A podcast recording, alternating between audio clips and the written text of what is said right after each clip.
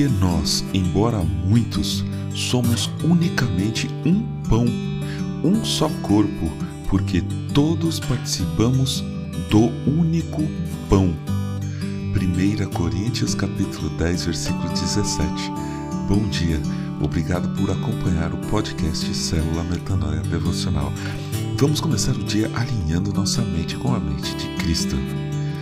Um dos elementos mais presentes em toda a Bíblia é o pão. Não só na cultura do povo hebreu, mas em toda a humanidade, o pão é o símbolo do alimento, da provisão, da sobrevivência. A evidência mais antiga do mundo de panificação foi encontrada em um local de 14.500 anos, na atual Jordânia.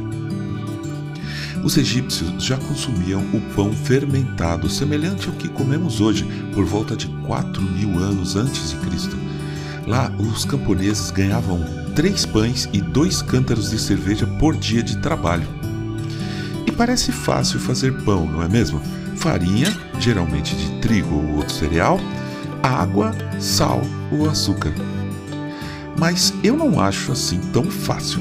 Primeiro, a mistura dos ingredientes, o trabalho com a massa. Aí já mora um problema. Tem que ter persistência e sensibilidade para saber quando deu o ponto certo.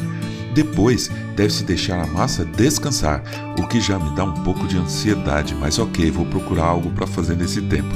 Mas aí em seguida, temos que achar um forno na temperatura certa. Eu me lembro muito bem do pequeno forninho a lenha que havia na casa que minha família tinha em Araçariguama. Era pequeno, com um diâmetro um pouco maior que um disco de pizza, o que era proposital, e na forma de um iglu. Minha mãe é mestre nessas coisas de massa. Ela punha um pouco de lenha, o forno esquentava muito e bem rápido, e aí era pôr e tirar os pãezinhos. Pizza também, claro.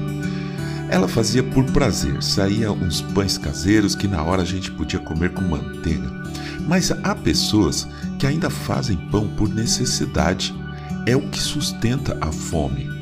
É um alimento democrático e principalmente muito comunitário. Uma grande amiga e irmã nossa, que também é da célula e deve estar ouvindo esse podcast agora, de vez em quando faz uma fornada de pão caseiro e traz um deles, muito bons. Faz isso para várias pessoas. E eu acho essa forma de compartilhar o pão um grande gesto de carinho. Jesus fazia isso o tempo todo. Na última ceia, que a gente rememora sempre, ouça o que ele disse.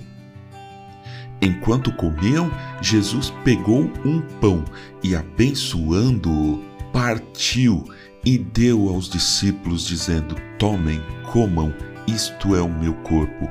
Mateus capítulo 26, versículo 26. O mestre repartia sempre o pão com os seus discípulos.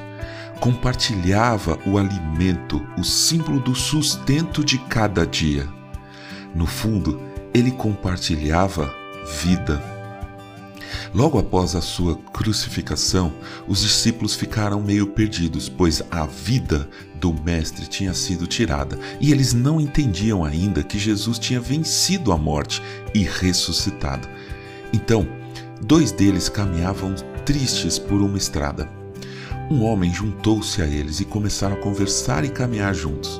Somente já à noite, depois que chegaram nas casas e convidaram o homem a ficar com eles, aí eles reconheceram que aquele homem era Jesus. E ouçam como eles o reconheceram. Mas eles o convenceram a ficar, dizendo: Fique conosco, porque é tarde e o dia já está chegando ao fim. E entrou para ficar com eles. E aconteceu que, quando estavam à mesa, ele pegou o pão e o abençoou.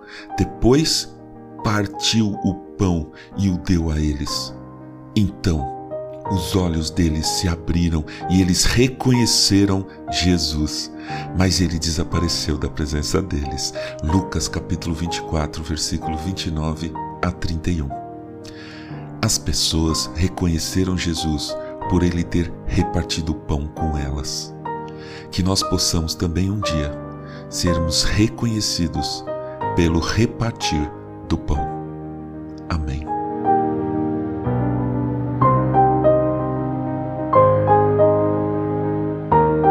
Ajude a espalhar a palavra de Deus, a seara é grande. Compartilhe esse áudio. Siga-nos para ouvir toda manhã nosso podcast e escreva para a gente para tirar dúvidas ou apenas para conversar. Nosso e-mail é metanoia.devocional.com metanoia.devocional@gmail.com. Teremos prazer em responder e orar por você. Meu nome é João Arce e este é o podcast Célula Metanoia Devocional. Que Deus te abençoe e te guarde nesse dia que está começando. Que o Senhor sobre você levante o seu rosto e lhe dê a paz, hoje e sempre. Amém.